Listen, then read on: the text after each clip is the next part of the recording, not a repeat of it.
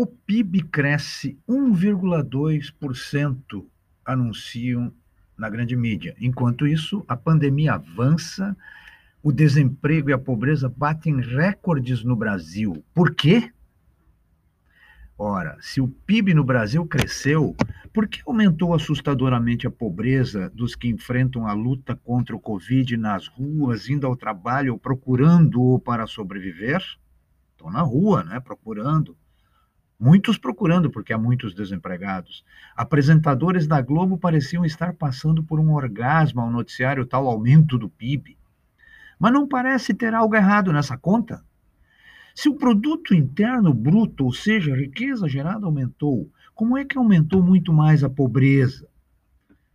É que tem um outro vírus circulando há mais de século no mundo e que tem agora uma cepa brasileira que contamina corações e mentes e faz pessoas deixarem de trabalhar e até de comer.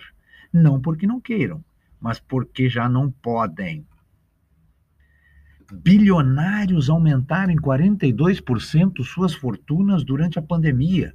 Isso quer dizer que quem tinha 100 bilhões, como o tal do Jorge Paulo Lehmann, agora já tem 142 bilhões. Esta diferença de 42 bilhões de reais dá para pagar o Bolsa Família para todos os cadastrados do programa durante um ano e meio.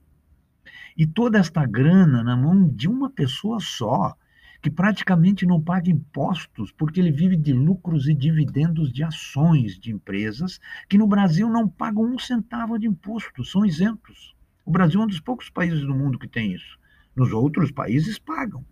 Enquanto o número de desempregados só aumenta, na mesma proporção que aumenta o número de pobres e miseráveis que já nem comem mais adequada e suficientemente.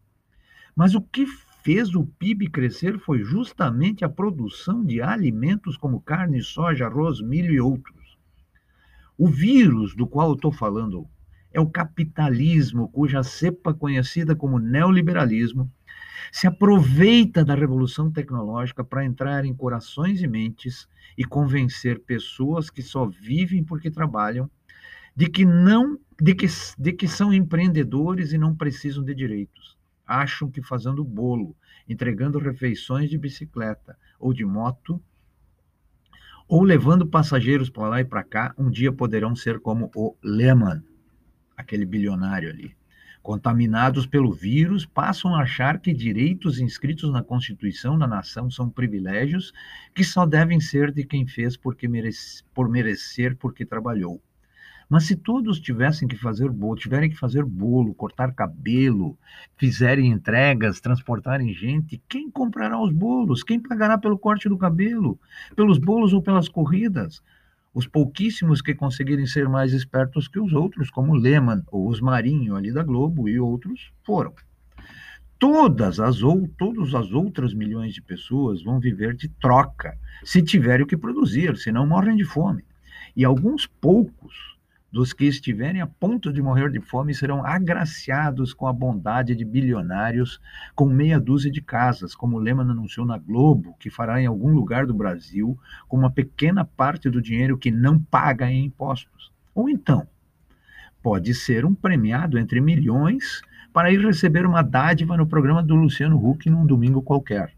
Ou pode ser um dos selecionados para o tal BBB, ajudar os marinhos a engordarem ainda mais sua fortuna na edição desse primeiro semestre, o BBB rendeu mais de um bilhão de reais. E a feliz ganhadora, milionária e com, e com milhões de seguidores a mais, ganhou 0,15% desse valor. Isso mesmo, 0,15%. Não é 15%, não, é 0,15%.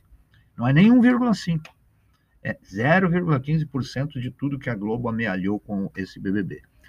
E como agora é milionária, com os poucos milionários que há por aqui, vai se condoer pelos milhões de pobres e também vai ajudar a fazer alguma campanha de caridade para beneficiar alguns, talvez uns 100 seres, 100 seres que não foram agraciados pela caridade dos outros.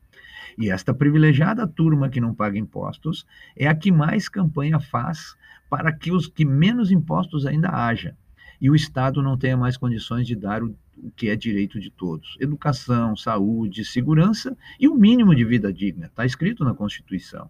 O vírus penetrou fundo no tecido social.